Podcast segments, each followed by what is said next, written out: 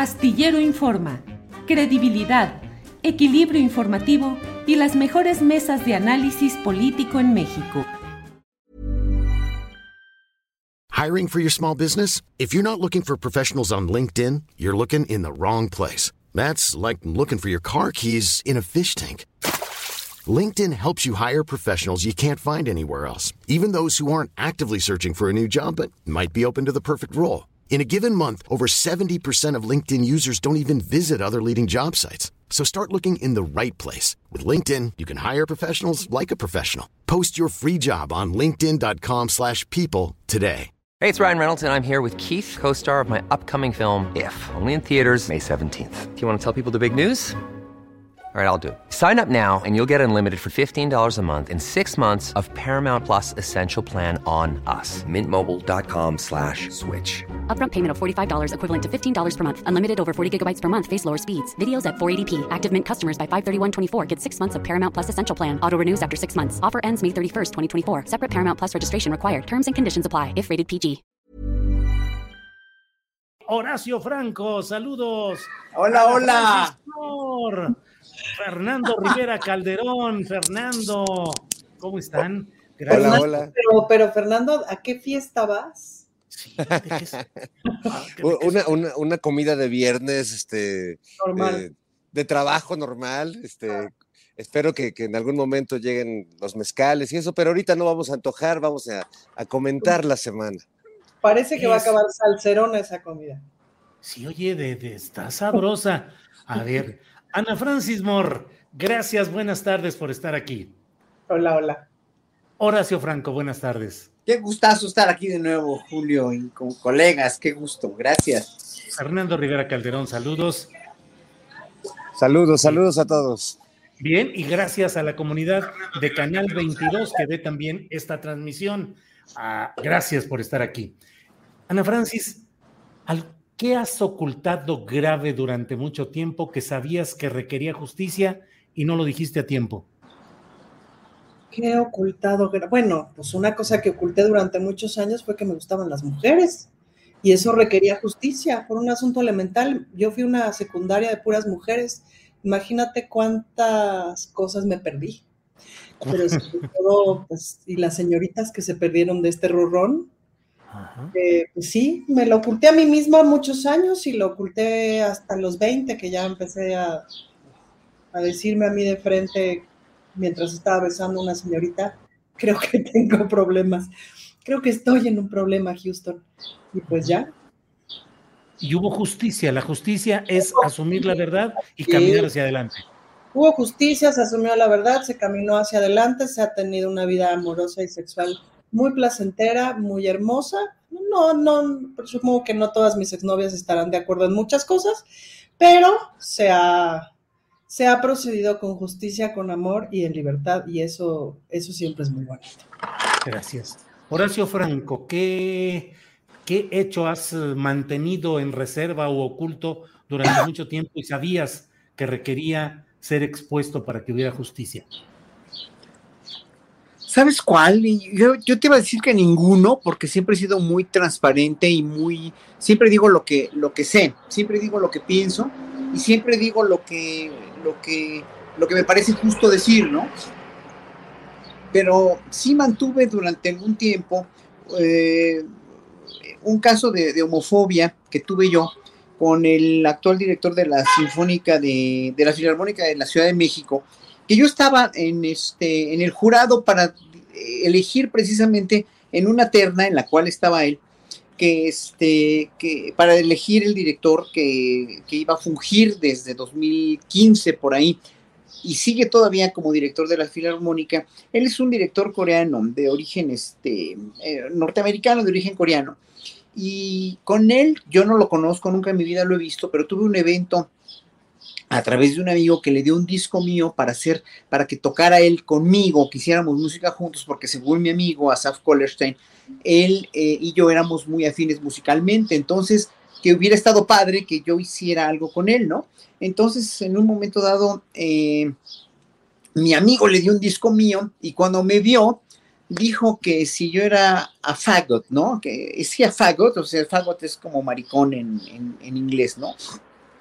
Es una palabra muy eh, peyorativa para los gays, para decir que si es homosexual o no. Y mi amigo le dijo, bueno, ¿qué tiene que ver? ¿no? Entonces vio mi foto, dijo que si, preguntó que si yo era Fagot, tiró el disco a la basura y dijo, no, no me interesa. Entonces, este, con eso ya supe yo que era homófobo. Digo, yo ni lo conocía ni me, ni me hizo nada, porque para mí el que discrimina es, eh, pues, el que está enfermo, ¿no? Pero varios años después estaba yo en esa comisión y resultó que él estaba en la terna y era el único más o menos elegible para ser director. Desgraciadamente los otros, los otros dos, yo, yo tenía otro, otro candidato, que era Enrique Barrios, pero finalmente tuvimos que escoger a él por mayoría, desgraciadamente, y este, pues quedó, ¿no? Entonces, hasta mucho tiempo después, digo, yo se los dije a todos los miembros del cuerpo colegiado de la Filarmónica, y les dije que, bueno, si, eh, si Miguel Ángel Mancera estaba decretando una ciudad eh, gay friendly, entonces, ¿por qué estábamos escogiendo a un director homófobo que yo sabía que era homófobo, ¿no? Por, por lo que me había pasado a mí y porque estamos escogiendo un director de orquesta homófobo para la Filarmónica de México, les importó un comino literalmente, y pues ahora sí que se quedaran con su, que, con su pan se lo coman, ¿no? El señor es muy buen director, pero yo sí sé, por medio de otros colegas también, que sí es bastante homófobo y pues seguimos teniendo un director así. Yo me lo callé a la prensa mucho tiempo, pues no es ningún escándalo, pero pues tampoco tenía por qué hacerlo, ¿no? O sea, el, hecho de que me discriminen a mí, pues como digo yo, el enfermo es el que discrimina. Eso sí me lo callé por más de un año. Gracias, Horacio. Eh, aparte de ese saco, ¿qué otra cosa ha ocultado usted durante tanto tiempo, Fernando Rivera Calderón?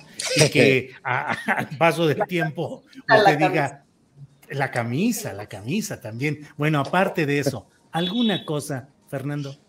Fíjate que este, soy, no, no nací con ese don, Julio, de, poder ocultar cosas aunque quiera. Eh, siempre mi transparencia, no, no lo digo como una virtud, sino como, pues como un, defecto, porque yo, yo fui educado con esos hombres de antes que te decían, no, si, si tu mujer te descubre en la cama con otra mujer, tú niégalo, ¿no? Entonces, yo era el clásico niño que cuando este, llamaban por teléfono a mi casa eh, y alguno de mis papás me decía, diles que no estoy, yo les decía, dice mi papá que no está. Ah, ¿De veras? Entonces, este, siempre he sido muy malo este, para guardar secretos, para, para ocultar cosas. Y eso que me interesaba mucho el ocultismo cuando era adolescente y, y este, quería dominar la magia negra y hacía muñecos vudús y esas cosas, pero todo el mundo se enteró de mis planes. Y de hecho, este, mis papás muy preocupados por porque estaba haciendo un muñequito vudú que según yo lo estaba haciendo en la clandestinidad pues este, por, por, una abuelita que se exaltó mucho, pues me, me, hicieron así como en la Inquisición quemar mis libros de magia negra y, y este, porque si no sería yo, pues, el Rasputín de esta nueva era, ¿no? Sí, sí, sí, Bien, gracias, Fernando. Qué tonta persona es esta, de veras. Ana Francis, ¿qué opinas del ministro Saldívar que más de 10 años después, reveló eh, de manera detallada lo que sucedió en el caso de la operación de Estado que ha denunciado respecto a la protección de Felipe Calderón con el poder del Estado a los intereses de su esposa Margarita Zavala.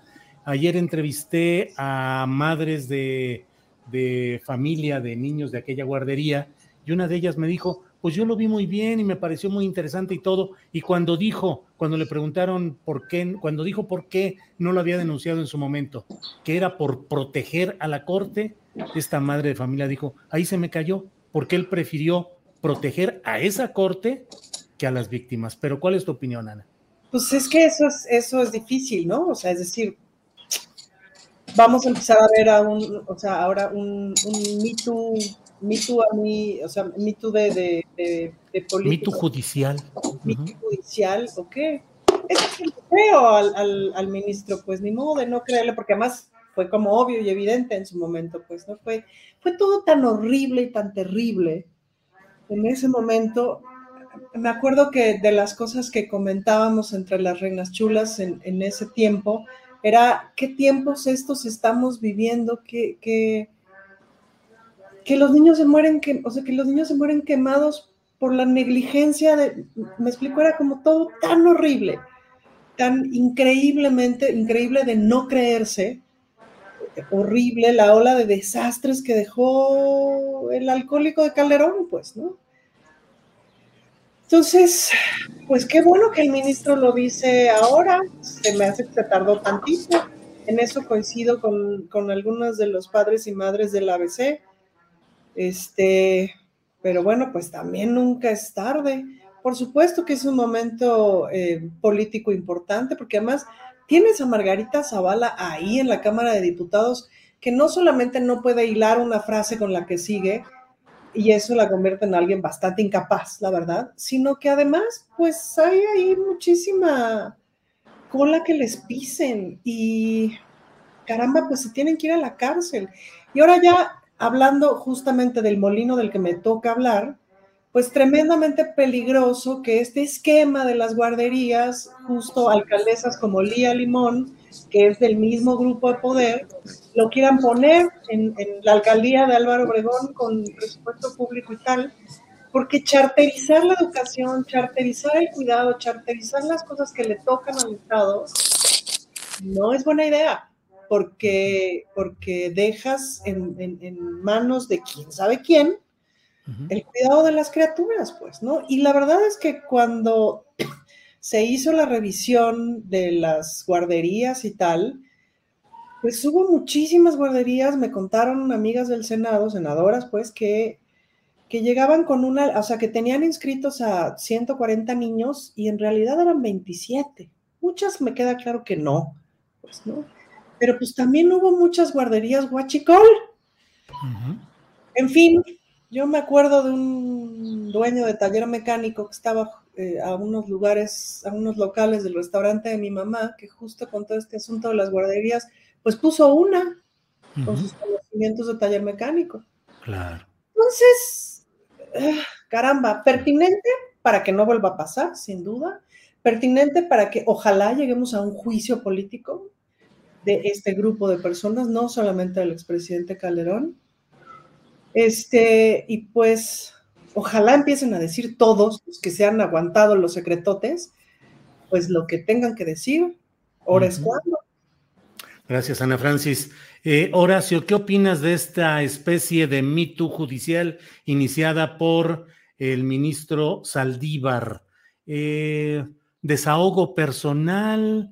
Eh, ¿Ponerse a tono con su conciencia? ¿Tendrá alguna consecuencia jurídica y política? ¿Qué opinas, Horacio? Pues mira, más que tener una consecuencia, porque ya el delito, pues ya lo decía el, el, maxi abogado, ¿no? De, de rompimientos, ¿no? Eh, ya prescribió, el delito ya prescribió. Eh, el repudio social es ya manifiesto, ya de manifiesto, y es enorme.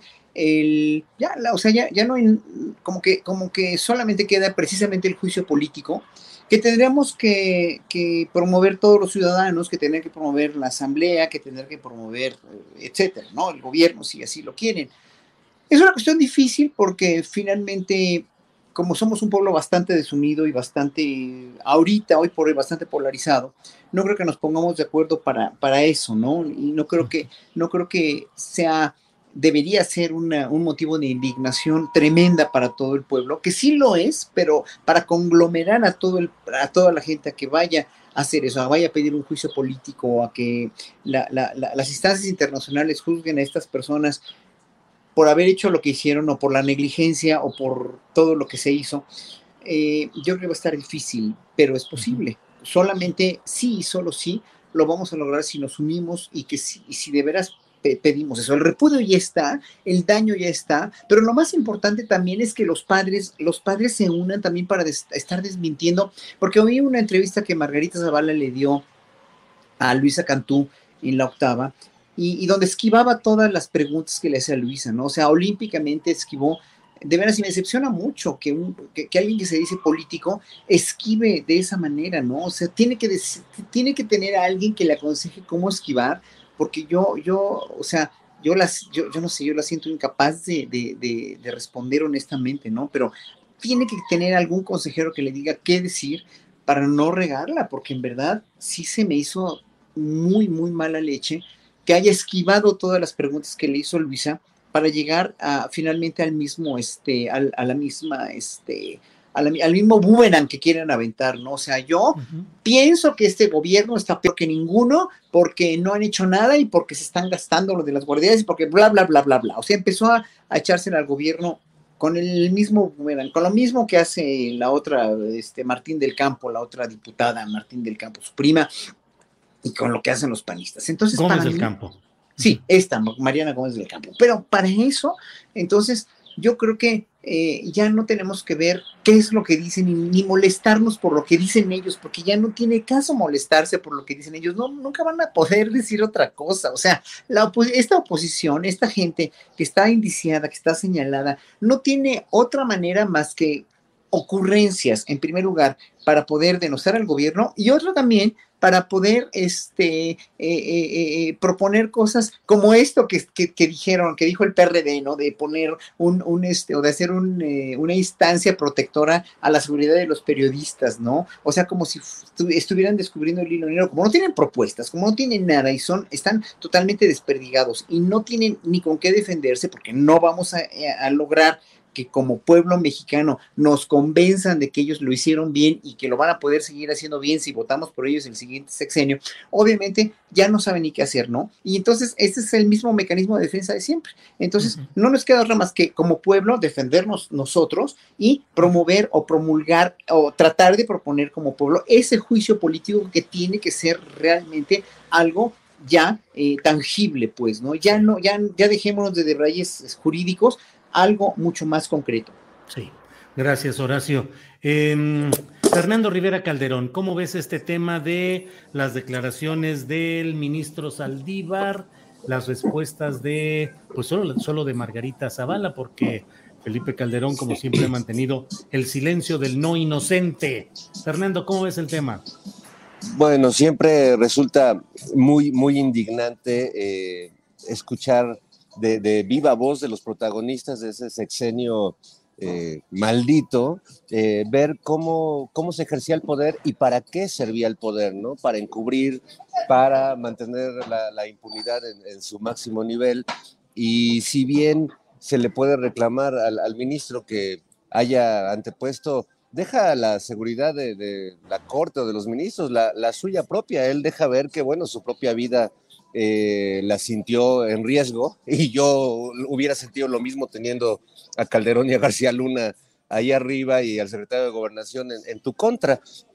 Eh, sí creo que aunque, aunque, como dice Horacio, el delito nos puedan decir que ha prescrito, pues la herida yo la siento más viva que nunca y escuchando lo que dice eh, el ministro Saldívar, pues duele más porque sabemos la impunidad que hay detrás de todo eso, sabemos la manera en la que se ha revictimizado constantemente a, los padres, a los niños que sobrevivieron. Entonces, me, parece que la verdad nunca hace daño, que recordarnos lo que, lo que de dónde venimos, para todos los que añoran ese pasado maravilloso en el que estaba México antes de la 4T, antes de López Obrador, bueno, recordarles la manera en la que se ejercía el poder, recordarles que cualquiera de nosotros pudimos ser los padres de alguno de esos niños, que nadie está exento de esa corrupción y de esas redes de complicidad en las que Margarita Zavala la verdad no tiene abuela, ¿no? Al estar de entrada en, una posición eh, legislativa y de defenderse sin ningún argumento a su favor y cantinflear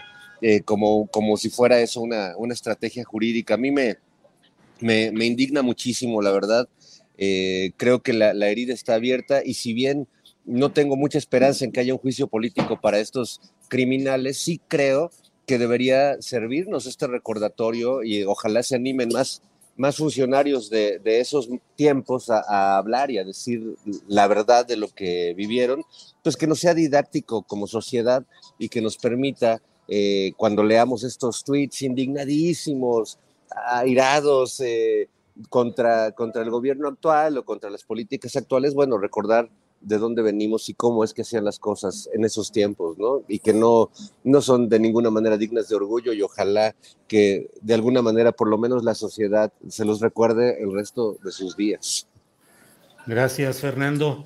Eh, fíjate que recuerdo, eh, entrevisté también en estas horas, en estos días, al exsecretario de Gobernación, a Fernando Gómez Montt, eh, que es el señalado directamente por el ministro Saldívar de haber hecho eh, la presión para tratar de obligarlo a que cediera en la postura eh, que él estaba proponiendo como, como ministro de la Corte. Y cuando, cuando estaba hablando con él, estaba recordando, dije, bueno, es que este secretario de gobernación lo fue después de que el anterior, Juan Camilo Muriño, murió en un accidente aéreo. Y luego que él salió Gómez Montt, entró Francisco Blake, que murió en otro accidente aéreo. Pues fue el sexenio de los, de los, de los no te trepes a un helicóptero ni a un avión, ¿no? Sí, así es, un ambiente sombrío, turbio. Sí, Así es. Ana Francis, ¿qué? Jugando a la guerra, intereses mayores, nuevo orden mundial. ¿Estamos en presencia de qué en lo que está sucediendo en Ucrania? Pues yo digo que estamos en presencia de a saber qué, porque ¿a quién le crees, Julio? Vamos a creerle a Europa, vamos a creerle a los gringos, vamos a creerle a los rusos. Ay, Diosito Santo, ¿no? Entre estos que se supone que son neonazis y los otros que son, bueno, Putin, que no puede ser más homófobo y más misógino, pero pues ahora con tu Biden, ¿no? que no da una, con perdón tuyo. Europa, que no tienen con México, bueno, ni media atención de educación. ¿A quién le crees? Estamos ante el inicio de la Tercera Guerra Mundial, pues el mundo de ellos, ¿no? Porque sí estamos de acuerdo que toda esta narrativa a la que estamos sujetos en, los noticieros mainstream y tal, pues entiende que el mundo es el norte, punto. No veo muy dudoso que América Latina se vaya a meter a esa guerra. Em, entonces, ¿ante qué estamos? Yo sí creo que estamos ya hablando en serio, ante un eh, o estamos en medio, estamos transitando eh, hacia un nuevo orden mundial. Y en este proceso de tránsito en el que las cosas suceden más rápido que en, otras, en otros momentos, pues suceden más rápido, pero no tan rápido como para, para que sea de tajo. Me parece que este nuevo orden mundial comienza con la pandemia y nos hace preocuparnos en estos momentos por cosas como eh, la logística del mundo. China maneja la logística del mundo, los granos del mundo.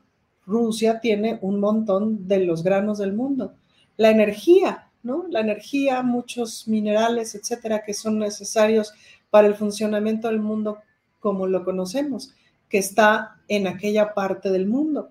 Esta unión entre Rusia y China, o medio, o por lo menos no desunión, o este esperar de China a ver cómo se mueven las cosas, eh, aunque sabemos de qué, de qué lado se coloca. Y luego, pues de este lado del mundo tenemos frontera con Estados Unidos, no hay manera de quitar eso. Nuestro aliado natural, aunque no nos guste, pues es Estados Unidos, o más que nuestro aliado natural es con quien definitivamente no, no nos podemos pelear, es Estados Unidos. Aunque me parece un momento muy apropiado para justo, como decía el presidente en, aquella ceremonia, no recuerdo, la ceremonia fue de José Martí o de qué recuerdan ustedes, o fue sobre Simón Bolívar, aquella ceremonia en donde dijo, es muy buen momento para que Estados Unidos mire a Latinoamérica de otra manera a como nos han visto siempre, dado que los chinos están haciendo del otro lado un contrapeso muy importante más le valdría a Estados Unidos asociarse con sus socios latinoamericanos, pero socios, no desde la intervención, no desde el aplastamiento. Entonces, en ese sentido es como la única oportunidad luminosa que miro entre esta cosa horrible de la guerra, que no puede más que ser horrible, y pues en, en, esa parte del mundo que desde mis ojos, no necesariamente los de todo el mundo, pero desde mis ojos es tan confusa eh, entre, entre, entre las luchas añejas regionales, entre esta aspiración de Rusia a volver a, a ser la Unión de Repúblicas Socialistas Soviéticas, entre los gobiernos neonazis que no puedo comprenderlos, que, me, que, que lloro nada más de pensarlo. Es decir, lo primero que, las primeras ideas que me surgen eh, entre, las, entre entre esta como afirmación de lo neonazi, pero de lo, de lo misógino, pero de lo homofóbico, etcétera, es toda esa región del mundo en donde alguien como yo no puede vivir, pues, ¿no? Claro. Eh, en fin, terror más terror más terror más terror, la verdad a saber. Gracias, Ana Francis. Eh, Horacio, pues ahora sí que nosotros que somos eh, fieles concurrentes a las redes sociales, sabemos lo que implica pues la posibilidad de adulteraciones, dicen que en las guerras la primera víctima es la verdad.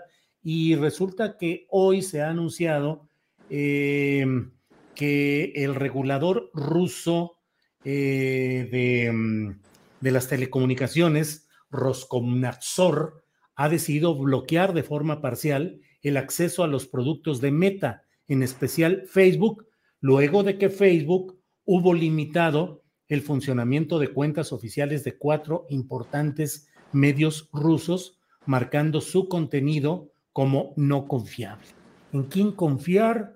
¿Cómo se viene la guerra en las redes sociales? La guerra de las percepciones, la guerra de las falsas noticias, Horacio. Tú lo has dicho y yo sintetizo nada más, aquí no hay ni malos ni buenos. O sea, toda, toda guerra es mala. Toda guerra está propiciada por, por eh, eh, una causa, ¿no? La causa, como quieran que sea de, de de, Ucrania con un gobierno fascista, con un gobierno total y absolutamente irracional por un personaje como el presidente, este Vladimir, eh, no cómo se llama, pero es un, es un actor, es, una, es un exactor que no tenía el perfil para hacerlo, ¿no? Eh, un, presidente títer en realidad de todos los intereses eh, de, de, de, Europa, de los europeos y del mismo, del mismo fascismo europeo que está en un resurgimiento temible finalmente, ¿no? Y Estados Unidos ahí juzgando como un hipócrita que es, como un país hipócrita y como un país total y absolutamente que no tiene nada que ver, ni no tiene vela en el entierro, pero ahí está, además metiéndose en la OTAN, etcétera, etcétera. Eh, y, luego Rusia que también, o sea, Ana Francis decía, bueno, sí, un país homófobo, un, país eh, fascista como lo es Ucrania, pero un gobierno fascista como el de Ucrania, pero Rusia también, o sea, Rusia no canta mal las rancheras y Putin también, Vladimir Putin es un, es un agente, es, ciertamente un político encumbrado con muchos años de experiencia política, pero pues también no canta más las rancheras y bueno, toda la mafia rusa, la que se está, está que está atrás de todo esto, ¿no? En fin, eh, y, bueno, o sea, aquí no hay ni buenos ni malos, todos son, en realidad para mí todos son malos. Y en las comunicaciones, pues también, obviamente, ¿no? Cada quien, o sea, son intereses económicos verdaderamente terribles, verdaderamente horrendos, y los únicos que van a salir afectados, que vamos a salir afectados con esto, si hay una guerra más larga, pues somos la población, ¿no? Ya ya, sea que, o sea, digo, obviamente Meta ya perdió muchos millones y billones de dólares el pasado mes con todo esto que hubo, ¿no? De, los datos vendidos a la gente, este, qué sé yo, ¿no? Obviamente, eh, no se ve muy bien para nada para Facebook la cuestión económica, pero eh, eh, pues tampoco, o sea, se está viendo también, tú has sido muchas veces diario, eres víctima de la manipulación de, o más bien de la, de la censura de YouTube a partir de las desmonetizaciones, etcétera, etcétera, etcétera. O sea, vemos que aquí no hay buenos ni hay malos, ¿no? Twitter es una red también que está muy manipulada y muy mezquinamente manipulada. O sea, aquí no hay, o sea, yo creo que los únicos que podemos salvar al mundo en realidad somos los ciudadanos. Y vuelvo a decir lo que cada, siempre, cada que lo puedo decir, lo tengo que decir, tenemos que estar gobernados, o sea, tenemos que ir luchando como sociedad los seres humanos para estar gobernados por otras instancias muy diferentes a las que hemos estado acostumbrados, a partidos políticos, a medios de comunicación, a cuestiones este, corporativas, eh, eh, empresariales, a cuestiones de los bancos también, de la, cuestión empresarial y del dinero, a cuestiones gubernamentales. Esto no se, va no se ve para bien y nunca ha estado bien. La cuestión es que hoy por hoy se ve todo más rápido con las redes sociales y precisamente estamos viendo la manipulación de las redes a partir de noticias falsas con esto de Rusia y con esto de, de, Ucrania y no vamos a dejar de verlas nunca, parece ser, ¿no? Pero algo tiene que pasar, de veras, tiene que pasar un, un, un, evento de veras muy fuerte, porque además esta guerra no nada más es una guerra, guerra, guerra por los intereses este, de Rusia sobre, sobre Ucrania, es una guerra de energía, de energéticos, es una guerra de, como ya lo decía bien Ana Francis, de la cuestión de los granos, de la cuestión del gas, de la cuestión, digo, España, si, si, si Algeria le hace caso a, los coqueteos de Alemania o de, o de Francia de venderles el, gas a ellos, España se va a quedar sin gas, por ejemplo, ¿no? ¿Y qué va a pasar con los españoles? Van a estar igual sometidos a una falta de energía tremenda, pues, ¿no? Entonces, no sé, aquí como que el más fuerte es el que quiere, es el que quiere mascar más pinole, pero bueno, obviamente pues, siempre ha sido así, no podemos dejar de, o sea, no podemos verlo de otra manera para mí. Sí, gracias, Horacio. Eh, Fernando Rivera Calderón, estamos en presencia de qué, si habláramos un poco en términos casi cinematográficos, estamos en presencia de una película del viejo oeste con el mundo una arena de pistoleros sin leyes posibles, ciencia ficción, el control total del mundo, eh, concentrando todo en unas cuantas manos, una película de mafiosos, cara cortada ruso, en fin, ¿cómo lo ves, Fernando?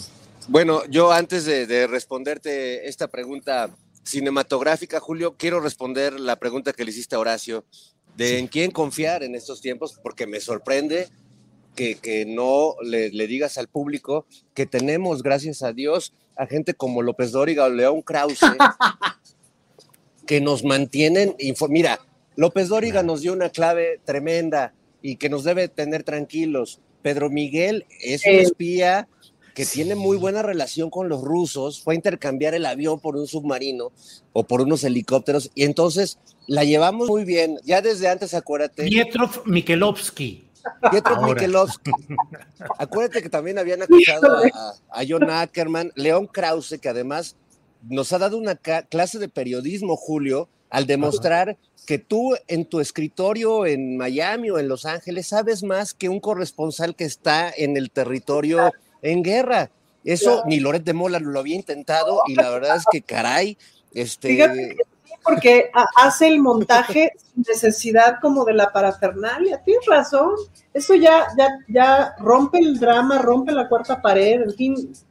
Entonces, bueno, demos gracias primero que tenemos a esos dos baluartes del periodismo que internacionalistas que nos ponen claridad en, entre, tanto, entre tanto nubarrón. Y bueno, ya, ya pensando en cómo se llamaría esta película, pues yo tengo dos títulos. Uno podría ser La Guerra Fría Recalentada, porque finalmente los que se están peleando son las mismas grandes potencias con el ingrediente de, este neonazismo ucraniano que más allá de, este, el que se midan fuerzas Estados Unidos y sus aliados de la OTAN y la Unión Soviética, pues este, no deja de ser preocupante este resurgimiento de las ideas fascistas y nazis en, en, en Europa y en algunos lugares de Asia.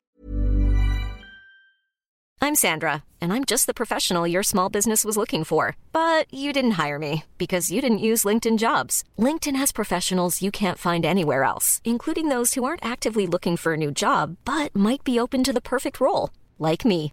In a given month, over 70% of LinkedIn users don't visit other leading job sites. So if you're not looking on LinkedIn, you'll miss out on great candidates like Sandra. Start hiring professionals like a professional. Post your free job on linkedin.com/people today. Hey, it's Ryan Reynolds, and I'm here with Keith, co star of my upcoming film, If, only in theaters, May 17th. Do you want to tell people the big news?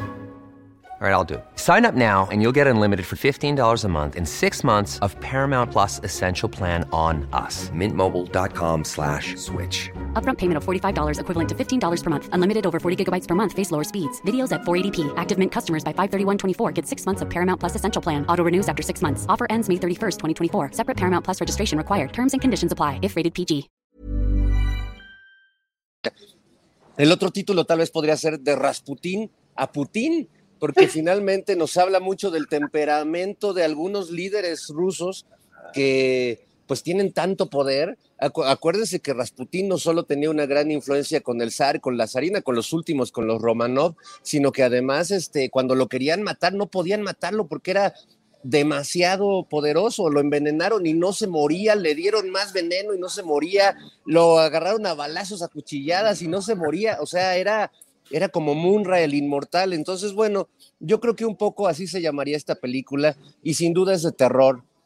Nosotros, porque estamos viendo desde Gallola, podemos eh, mirarlo con esta ligereza, pero en realidad lo que se está viviendo allá, eh, porque además desde aquí, como ya todos somos expertos en el tema, pues decimos, este, claro, es que los rusos son unos ojeis y los ucranianos pobrecitos, o los ucranianos son nazis y qué bueno que los rusos y este, solo Leoncito Krause cree que los gringos son los buenos y la OTAN en esta historia y que es como un cuento de hadas, pero en, realidad, eh, pues generalizamos de una manera muy impune, ¿no? Porque los rusos son mucha gente y en los rusos hay un montón de oposición al régimen de Putin, así como en Ucrania, pues no, no todos son nazis, perdón. Entonces, eh, e incluso en Estados Unidos, pues sabemos que hay mentes muy críticas y muy brillantes que no están de acuerdo con estas, estas políticas del American Way of Life. Entonces, bueno, pues así sería la cosa. Este, yo creo que así le pondría la película, aunque viendo los tiempos que estamos viviendo, lo más probable es que esa película se convierta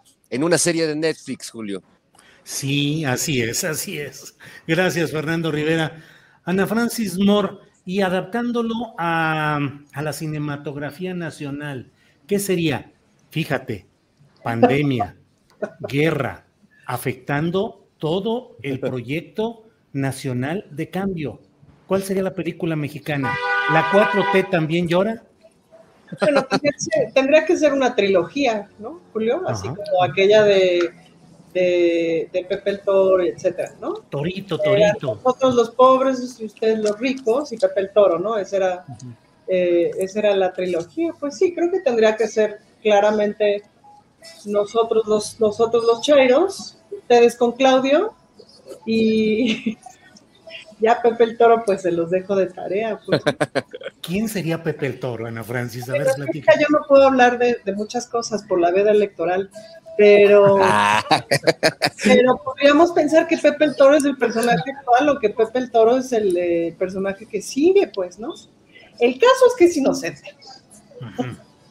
Y ahí es donde tiene que estar el acento, en la inocencia.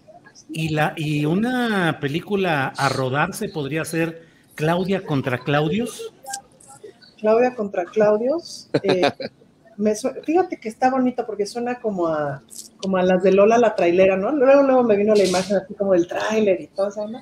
Estaría padre. Este, pero yo veo, yo veo más bien, en todo caso ahí, por ejemplo, este, como que ese arco dramático tendría que ser muy tecnológico y científico, ¿no? Es decir, tendría que ser un tráiler con un montón de computadoras, cosas, indicadores, etcétera, en donde no se vea una sola bala, al contrario, se vea pura inteligencia. Vaya. Bien. A ver cómo le metemos acción dramática, ¿no? Para que sea interesante, pero creo que por ahí tendría que ser. Pero hay bastante acción dramática ahorita en el escenario nacional, ¿no? Vaya que sí, pues imagínate, el INE, pues el INE, siendo, siendo el INE como lo estamos conociendo, ¿no? En esta maroma que está intentando hacer de, de ver a cómo nos sale la casilla electoral de por qué en el juicio a los expresidentes nos costaba un peso y ahorita nos quiere costar tres, ¿no? Entonces, es interesante cómo la inflación del INE pues, es del 300%, mientras la inflación del país es del 7%, ¿no? Eh, o sea que ah. Lorenzo Córdoba podría filmar, ahí está el detalle. Lorenzo Córdoba. esa, esa le corresponde a Margarita Zavala, Julio. Para ser sí, sí, sí, sí, es cierto, es cierto, reconozco. Justo en tribuna les decía yo, pues ya parecen película de Grina, güey, ¿no? Entre el borracho, la que no hila una frase con la otra, el empresario del pelazo, los tranzas de por acá, y ¿me explico? Como película, y el cocinero que no vino, pues, ¿no? Como película de Grina, güey. Gracias, Ana Francis. Horacio Franco, los momentos de guerra, de tensión, de conflicto, provocan una mayor creatividad en artistas, específicamente en la música, sinfonías, obras importantes. ¿Cuál se te antoja que podría ser una creación musical adecuada para los momentos que vivimos, mundiales, nacionales? Puta, está tremendo. Pues una sinfonía como la esta, la, la, de Shostakovich. Bueno, es que hay tantas sinfonías de Shostakovich, ¿no? las obras de Shostakovich que son, que son claves para la historia rusa como están ahorita, ¿no? Y, yo recomiendo siempre Shostakovich porque es un referente en la música rusa, es un gran compositor que compuso de veras obras maravillosas a partir, la Leningrado, por ejemplo, que es una gran sinfonía. Pero bueno, no, no, yo, yo creo que eh, hoy por hoy, hoy por hoy, eh, espero que no, este, que los momentos que estamos viviendo hoy por hoy en México, por ejemplo, no, no promuevan este cambio de letra que le hizo la rola Alex Lora para denostar al presidente, ¿no? Para empezar a echar veneno. Yo creo que le pagaron a Alex Lora. Yo lo respeto mucho y soy muy admirador de su trabajo. ¿Sí la oíste, Fernando? ¿Tú de casualidad? No, no era, no era Lora, eh, Horacio, era eh, el duende preguntón, eh, Cristian Ahumada, que hace la voz del duende, que imita a Alex Lora. Digo, Alex Lora podría haber hecho esa canción porque siempre ha sido panista y bastante de derecha, pero en realidad esta fue una parodia que hizo. Fue el duende. Cristian Ahumada, así es. Ah, fue el duende utilizando las letras de Lora. Mira, así, es. Vieron información muy falsa algunos en YouTube, ¿eh? de veras. Muy, muy falsa. Pero bueno, de todos modos, obviamente, este, qué bueno, qué bueno que lo aclaras. Pero no sé, digo, eh, los momentos de guerra, cuando. A ver, para que haya creación artística, necesita haber reflexión primero que nada. Necesita haber creatividad y reflexión. Y a veces cuando estás en una guerra, realmente no te da tiempo de tener creatividad ni tener reflexión, porque estás imagínense a los pobres ucranianos saliendo de sus casas huyendo, pues qué se les va a ocurrir componer, ¿no? Eso lo hacen después o lo hacen en un momento cuando tengan calma y paz. Sin embargo, hay, por ejemplo, documentos muy padres. Hay una grabación de la gran clavecinista banda Landowska, se las recomiendo, de la obra de Couperin. Está en, está, debe estar en YouTube también, donde está en París en 1940 39, 40 por ahí, está grabando una de las obras de Couperin y de repente se oye, estaba eh, una bomba en un refugio antiaéreo, se oye así el bombazo en la mera grabación, o sea, es una, es una cuestión histórica maravillosa, pues, ¿no? O sea, sí los artistas durante la Segunda Guerra Mundial, cuando todavía no había esta, esta, ya esta premura por salir o por huir, pues estaban en, refugios, estaban haciendo su trabajo, siempre y cuando, pues obviamente no atentaran contra su integridad, otros ya habían huido, ¿no? Pero pues ahora sí que cada quien hace o reacciona, cada artista reacciona como le vaya en la feria, pues, ¿no? Es muy interesante esa pregunta porque en verdad eh, me remite a que cada circunstancia de cada guerra o de cada, de cada, eh, de cada artista con la premura, con la presión, eh, pues es diferente. Hay artistas que pueden trabajar bajo mucha presión haciendo obras maravillosas, escribiendo música o haciendo música, grabando con estas presiones, pero hay artistas que no pueden con ello, ¿no? Entonces sí, todo depende de la integridad del artista. O sea, Guernica, por ejemplo, pues vemos a, un Picasso, obviamente, este, manifestando toda la porquería y la podredumbre de la guerra en un cuadro que este, pintó en otras circunstancias, pues, ¿no? O sea, es como que, como que, como que cada quien, cada artista reacciona diferente, Julio, y no podemos generalizar nunca que todo el mundo trabaje, o todos los artistas trabajemos igual, de la misma manera, bajo la misma presión.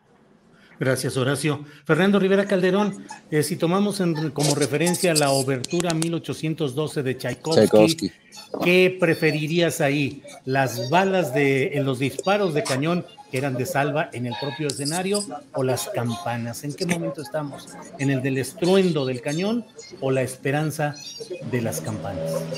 Bueno, evidentemente preferiría las campanas de la esperanza, aunque esa obertura eh, pues fue planeada para, para los cañones y de hecho me, me ha tocado ver algunas interpretaciones con los cañones en el castillo de Chapultepec y que disparan y todo esto. Sí creo que el arte y la música en particular ha sido muy influida y muy removida por las diferentes guerras que, eh, ha vivido la humanidad. Pensaba eh, en Beethoven en esta historia, Horacio, cuando eh, le escribe a Napoleón, primero como, como este, muy embelesado con, con, con, el personaje, con su lucha, y luego, unos años después, eh, decepcionado completamente, eh, pues cambia el sentido, le cambia el título a, la sinfonía, si no me equivoco, era la, la heroica. La heroica. Y, y, bueno, pues es una, es una historia que habla de cómo los artistas, además el pobre Beethoven, que estaba ya, eh, pues casi prácticamente ya había perdido el oído y con los cañonazos de la guerra, pues fue un sufrimiento tremendo. Eh, pienso en esta película también, la del pianista del gueto de, Varsovia, y el papel tan salvador que tiene el arte, más que como, un, como una recreación estética, como en los tiempos de paz, que uno va al teatro o uno escucha un concierto en una sala. En los tiempos de guerra creo que el arte se vuelve eh, uno de los pocos asideros del espíritu humano, ¿no? Eh, pienso en, muchos ejemplos que, nos ha dado la historia, o en ese libro de Víctor Frank, eh, El hombre en busca de sentido, donde narra historias que tienen que ver con la guerra y cómo el humor, eh, el, arte, en cierta medida, la música nos pueden salvar. Creo que ahora sí que también pienso que en términos de creación de arte, de, épocas fructíferas para el arte, creo que funcionan mejor la posguerra, así como en el amor funciona más el desamor, porque cuando uno está enamorado, pues está haciendo las cosas que hacen los enamorados, ¿verdad? Que luego no queda un tiempo para nada. Y cuando uno está haciendo la guerra, pues uno eh, está cuidando la propia existe la sobrevivencia de uno y de, los, seres queridos. Entonces, terminando esos periodos, es cuando se dan grandes momentos de creación, como en la posguerra en Europa, que nos regaló, pues para empezar, a los Beatles, ¿no? O eh, las obras del desamor, que creo que en términos poéticos, musicales, son quizás las obras más potentes que se han, que se han hecho, incluso más potentes que las obras que se han hecho a partir del amor eh, intenso, ¿no? El desamor pega más duro, así como, como la posguerra pega más duro cuando los países la, resienten. Gracias, Fernando Rivera. Eh, Ana Francis, se podría comenzar a rodar también otra película que, o una comedia, una historia que se llamara algo así como El avión que no vendí, porque se ha anunciado ya que si el avión presidencial no se vende, como todo hace suponer, se le va a entregar a los militares, al poder militar, para que lo puedan rentar para paseos familiares o para algún tipo de actividades. Tragedia menor, pero a fin de cuentas, tragedia comercial, de mercadotecnia, aeronáutica, el avión que no vendí. ¿Cómo ves este tema del avión que no se ha vendido y entregarlo finalmente al poder, a la Secretaría de la Defensa Nacional? Pues me parece que entregarlo a la Secretaría de la Defensa este, Nacional sería la salida más digna ante el desastre de no venderlo, pues es un desastre no haberlo vendido. Ahora, pues también está bueno enterarse de, de cómo un avión de ese tamaño, un avión, y no me refiero al tamaño físico, sino al tamaño de lujos, a las características, etcétera, pues era invendible, pues, ¿no? Y por otro lado, pues también sabemos lo caro que era utilizarlo, pues, ¿no? Ahora sí que literal nos iba a salir más caro el caldo que las albóndigas. Ahora, yo pensaría en que se pueden organizar ahí, por ejemplo, bodas, 15 años, ¿no? Mm. Ahora estoy viendo a Fernando vestido de chambelán, como mm. que me vino la imagen de que igual y podríamos ahí como, pues, organizar fiestas y reuniones, pues puede ser una, una buena cosa dejarlo como monumento hay aquí en el campo militar número uno, qué sé yo, como monumento a la corrupción, o junto a la estela de luz, que sí, no, no cabe. Pero, ¿me explico? O sea, como, en fin, pues sí, es un, o sea, es un fracaso que no se haya vendido, ni modo que no, pues, ¿no? Entonces, de lo vendido lo que aparezca, quizás ahí aplicaría el avión que no vendí o de lo perdido lo que aparezca. Horacio Franco, eh, ¿cómo ves la evolución de los eh, del momento de mucha acidez política reciente? Y ya ni siquiera quiero nombrar eh, personajes relacionados con lo periodístico porque ya pareciera que ya, ha llegado a un punto final todo eso, o al menos hasta este momento no hay más noticias relevantes, pero ¿Te parece que la llamada cuarta transformación, el gobierno del presidente López Obrador, está entrando en un momento más crítico en el cual tiene más desgaste, más erosión que hace algunas semanas? Está más, más eh, erosionado en la superficialidad por todo lo que ha salido de la, de la casa de, de la casa gris, ¿no? Eh, por todas las, las, las, calumnias, por todo lo de, obviamente, que ha dicho eh, el gobierno de Estados Unidos, ¿no? Eh, a través de su secretario de Estado. Y yo creo que ahí, en ese sentido, el gobierno de López Obrador está en la apariencia más mancillado, más vulnerado, no vulnerable, sino vulnerado. Y en ese sentido, creo que lo que, lo que más conviene hacer al presidente es ya seguir haciendo su trabajo, lo está haciendo aparentemente muy bien, no va a inaugurar el aeropuerto sin decir una sola palabra para, por la veda electoral, va a seguir haciendo obra, va a seguir tratando de,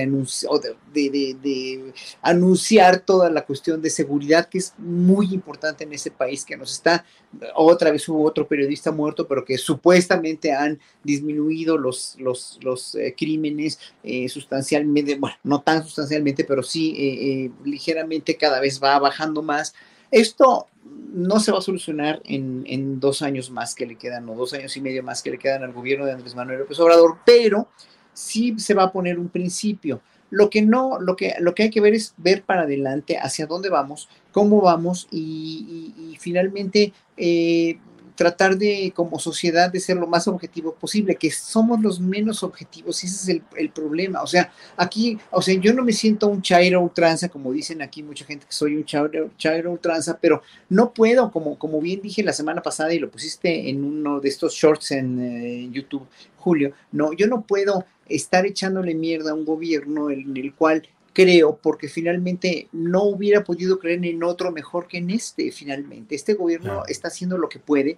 No me están gustando muchas cosas tampoco y he oído por ahí de varios estados gobernados por Morena que en verdad sus gobernantes no la están haciendo bien y que, hay mucha preocupación también en los habitantes por, precisamente que no están funcionando varios gobiernos, ¿eh? como el de Veracruz, por ejemplo, ¿no? Entonces, obviamente, ahí eh, lo que tenemos que hacer es tratar de ser lo más objetivo posible, pensar con la cabeza y no dejarnos influir por gente que quiere nada más tirar mierda a diestra y siniestra. El problema es que ya esa mierda está llegando hasta el gobierno de Estados Unidos, que es absolutamente imperante y absolutamente se creen indispensables para poder emitir cualquier tipo de juicio y cualquier tipo de, de, de, de premisa donde van a denostar a un gobierno con el cual probablemente pues sí no estén de acuerdo, porque nunca van a estar de acuerdo que haya un gobierno con una persona que no sea un títere del gobierno de Estados Unidos, jamás lo van a aceptar, pero pues obviamente Andrés Manuel le salió mucho más moral,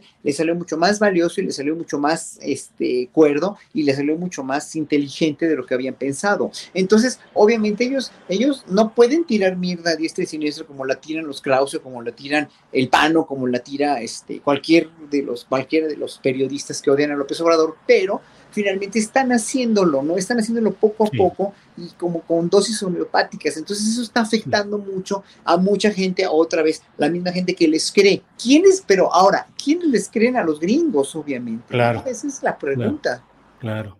claro. sí, Horacio. Eh, son las 2 de la tarde con 51 minutos. Ya en un par de minutitos tenemos que decirle adiós a nuestro público del canal 22. Así es que, Fernando Rivera, ¿alcanzas a hacer alguna observación sobre estos temas que estamos hablando? Una idea completamente ganadora, Julio, Ana Horacio. Ya era tiempo. sobre el avión. Fíjate, eh, en vista de que a, muchos personajes de la oposición y de la derecha cumplirles sus deseos está siendo cada vez más difícil, propongo que acondicionemos el avión para que los lleve a las Islas Marías y hacer una nueva versión de la Isla de la Fantasía. Imagínate a Claudio X González con su traje blanco y a Belauzarán gritando ¡El avión! ¡El avión! Y recibiendo ahí que llega Lili Telles, oye, que quiero ser presidenta. Súbete al avión, venga a la isla de la fantasía, la, la, la, que cuadri, que llega, que quiero ser guapo, súbase al avión. Y, sería una buena manera, pues, de, negociar con, con, esta oposición que nomás pues, no, no le hayan el modo. ¿Cómo ves? Excelente, excelente. Realmente, imagínate todas las excursiones, cruceros pluripartidistas que podrían llegar a presenciar ahí, los espectáculos nocturnos. Ana. La idea de verlos a todos juntos en una isla lejos de México, pues es encantadora, ¿no? Ya por sí mismo es sugerente. que se entretengan entre sí, está padre. ¿Qué espectáculo literario pondrías ahí? ¿Qué, pondrías ahí en las noches? Ya ves que en los eh, lugares esos de todo incluido, en las noches hacen espectáculos especiales. No, pues yo haría juegos, juegos así, juegos dinámicos del tipo como los juegos del hambre. Ajá. ¿No? Porque me parece que es gente muy competitiva. Ajá. Oye, y, y en la noche habría habría este, cine permanencia voluntaria, yo pondría la película de Alberto Isaac llamada En este pueblo no hay ladrones. Sí, imagínate. Mira, podríamos ponerlas lo del Señor de las Moscas, pon tú. También. A ver, para que agarren ideas. Pues sí. Bueno, pues eh, Muchas gracias, muchas gracias a quienes nos siguen desde el canal 22. Gracias por habernos acompañado. Nos quedamos en nuestro canal de YouTube de Julio Astillero, pero al canal 22, gracias por esta ocasión. Gracias. Bueno, y nos queda a nosotros la oportunidad de irnos con el, el postrecito. Horacio Franco, ¿qué nos dice? Bueno, espérame tantito porque Fernando Rivera, sépanse que tiene compromisos ejecutivos importantes que debe cumplir, así es que cedamos el tiempo para que él, el postrecito y se pueda ir a ponerse ya a tildarse.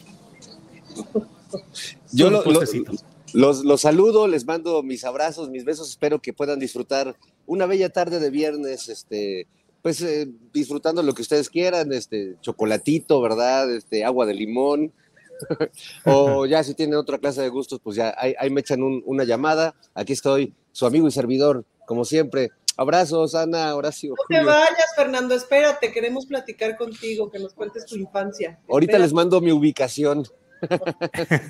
¿Las Islas Marías? Las Islas Marías. Fernando, muchas gracias y buenas tardes. Adiós. Hasta luego. Bueno, eh, Horacio Franco, ¿qué agregas en la, el postrecito de esta eh, mesa de este viernes 25 de febrero, por favor? Pues es que a mí me gustaría agregar muchos postrecitos de esta semana que se vio refuerte con, con todo lo de, bueno, ya acabando lo de la Casa Gris que ya no se mencionó más, bueno, que ya obviamente se tiene que ir enfriando porque ya no tiene de dónde sustentarse.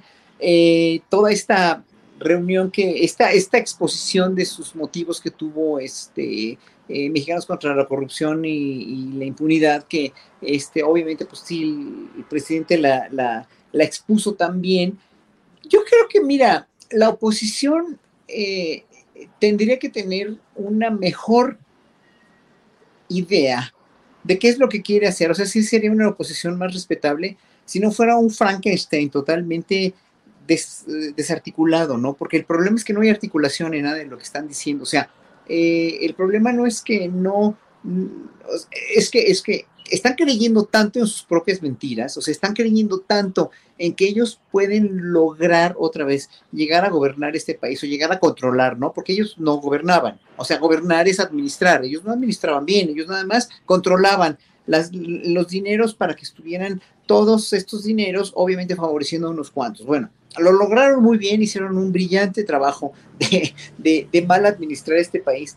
Y ellos creían que eso era gobernar, ¿no? Cuando había tantas carencias educativas, tantas carencias alimenticias, tantas carencias de infraestructura, tantas carencias de salud, tantas carencias de todo en este país. Pero bueno, eh, ellos creían, o sea, ellos creen que estaba o que están en su propia, en su propia realidad bien, ¿no? Y que esa realidad era funcional porque les era funcional. Y es más, nos era funcional a la clase media también, ¿no? Endeudados hasta las cachas, pero nos era funcional. Y el problema hoy por hoy es que no eh, eh, eh, o sea, esto ya no, esto ya no se puede sostener porque ya López Obrador puso un hasta aquí y de una manera bastante contundente, bastante definitoria, bastante definitiva, para poder seguir adelante con otro tipo de nación, otro tipo de gobierno, que no se parece a la Venezuela que, que, conocemos, que no se parece a la Cuba que conocemos, que mucho menos a la Nicaragua, que mucho menos a China, que tiene un modelo económico que, que finalmente es, hubiera podido dar mejores resultados sin la pandemia, pero que obviamente no los dio por esta misma y ahora con la guerra con, de, Rusia contra Ucrania, pues quién sabe cómo va a estar la cuestión ¿no? económica. Pero eh, la oposición no tiene de dónde asirse, entonces por eso es que están tratando siempre cualquier cosa. Si le pregunta a Margarita Zavala sobre la guardería ABC, va a contestar que el gobierno está haciendo las cosas bien y toda la oposición está siempre, desde Xochitl Gálvez, pasando por Kenia López, pasando, y, y todas tienen sus argumentos total y absolutamente de ellas mismas dentro de su burbuja y no ven más allá. Ese es el problema. Entonces, para que haya una posición respetable, necesita haber una posición fraguada con una ideología, con, una, con un criterio propio, con una certeza de que quieren un bien común, pero no saben qué es el bien y menos el bien común tampoco. Entonces, bueno, ese es mi postrecito ya. Obviamente yo ya ni, yo ya los veo y digo, no, es que no es posible que crean tanto en sus propias mentiras, ¿no? O sea, desde eso hasta contratar a una dentista para que emita sus juicios y publique un libro en contra de la, de la política de de salud de López Gatel, que ha dado realmente buenos resultados en México, aunque digan que hay, ha habido muchos muertos, pues que, que, vean las cifras, que vean las cifras de los muertos en otros países, que vean las cifras de los vacunados aquí, la eficiencia de la vacunación y que vean todo cómo se ha manejado en otros países del mundo para que no anden de hocicones, ¿no? Nada más digo eso. Y bueno, en fin, ¿qué puedo decir? Es, eh, eh, seguiremos con una oposición, no moralmente, sino ya de facto derrotada, eh, de, de, hecho derrotada en verdad en todos los aspectos, ¿no? Porque aunque vayan a ganar algunos estados, si ganan Aguascalientes este año, yo creo que todo esto es, es, son, son, claros indicios de una derrota por una alianza contra natura como la que hizo Claudio también. Gracias, Horacio. Eh, Ana Francis Moore, el postrecito, por favor, para ir cerrando esta mesa del viernes 25. Híjole, pues el postrecito, el postrecito supongo que es un postrecito muy existencial, porque vaya que el momento nos coloca ahí, ¿no? Ahí. Mi principal maestro de teatro fue un polaco, Ludwig Margules, un tipo bastante cruel, pero un gran teatrero, y de alguna manera mi corazón y mis recuerdos supieron sortear la crueldad y tengo mejores recuerdos que peores. Eh, entonces, en ese sentido nos mostró un montón de teatro hecho en, en Europa del Este, nos mostró un montón de teatro de la posguerra, eh, de la Guerra Fría y tal, y tengo como esa misma sensación física de cuando vi aquellos montajes, eh, pues de este estupor y de, esta, eh, de este pasmo que genera la guerra. No sé en dónde leí o vi o escuché hace unos días una frase que voy a mal parafrasear, que es algo así como que los seres humanos somos aquellos que, que construimos campos de, exterminio y que entramos a ellos cantando, pues, ¿no? Eh, pues somos eso, es decir, somos quienes encontramos la alegría en medio, de, en medio del desastre y quien provoca el desastre. Yo hace muchos años decidí colocarme en la alegría, pues, ¿no? Y, con esa alegría, por eso me ha resultado tan importante, pues, participar esperanzadamente de esta cuarta transformación. Eh, que, no, que no sin ojos críticos, pero sin duda que del lado de la esperanza, porque pues fue el primer líder político que, me hallé, que empezó a hablar del amor, de la esperanza, de los abrazos, de unas otras formas de entender el contrato social que no habíamos escuchado y que seguimos sin escuchar en, en, en muchos lados del mundo, pues, ¿no? Yo quizás rescato de este momento el cómo nos miramos como país líder, entendiendo el liderazgo no como una forma de superioridad, sino más como, como una capacidad de congregar, eh, entendiendo que México es, es líder de la región y ese liderazgo tiene una responsabilidad y ese liderazgo también es en función de cómo nos asociamos con Estados Unidos y ese liderazgo también es en función de cómo concebimos nuestra autonomía energética, alimenticia, etcétera. Si gran parte de los problemas que va a tener y que está teniendo Europa y Estados Unidos y el mundo y etcétera, que son de las broncas de la globalización, es justamente que apenas te organizas globalizadamente con una bola de ojetes, en la primera oportunidad te quitan la energía, te quitan los alimentos, te quitan las cosas y quien más sufre es la gente, pues, ¿no? Entonces, como que esta circunstancia de Europa del Este reaviva un montón de discusiones y le da todo el sentido del mundo a la discusión de la reforma energética por el asunto de la autonomía, pues, ¿no?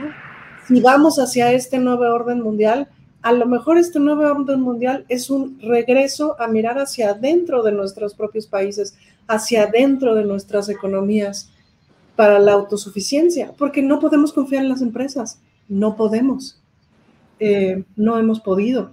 Las empresas, pues nos quemaron a los niños también, ¿no?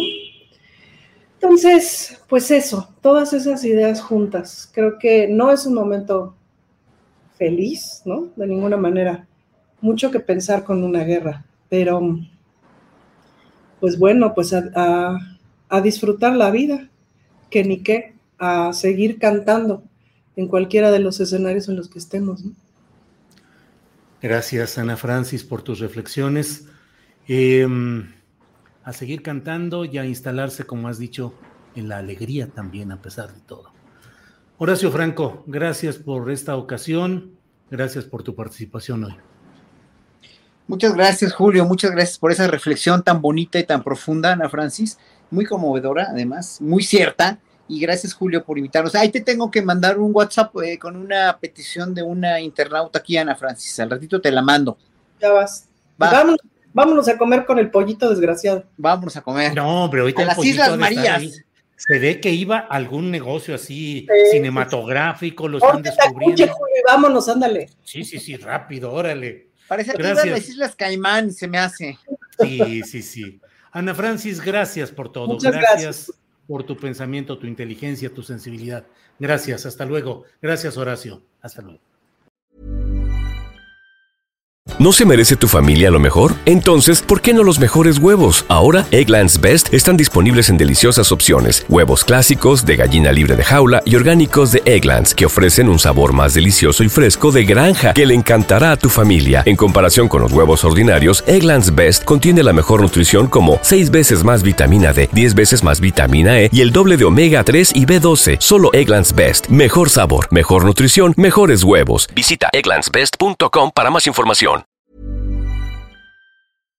Para que te enteres del próximo noticiero, suscríbete y dale follow en Apple, Spotify, Amazon Music, Google o donde sea que escuches podcast. Te invitamos a visitar nuestra página julioastillero.com.